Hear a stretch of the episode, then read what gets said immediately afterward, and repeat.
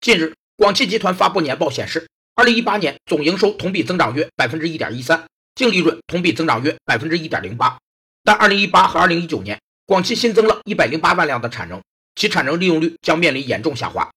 产能利用率是工业总产出对生产设备的比率，可简单理解为实际生产能力有多少在运转发挥生产作用。美国联邦储备局用产能利用率来度量工业设备的使用情况，由制造业系列、物料系列、公用设施和矿产系列三组系列数字组成。当产能利用率超过百分之九十五时，表示设备接近满负荷运转，通货膨胀的压力将随产能无法应付而升高。在市场预期利率可能升高的情况下，对一国货币是利多。反之，如果产能利用率在百分之九十以下且持续下降，表示设备闲置，经济有衰退现象。在市场预期利率可能降低的情况下，对一国货币是利空。据称，到二零一九年底，即便广汽集团的年销量达到二百三十万辆，仍有七十六万辆的剩余产能。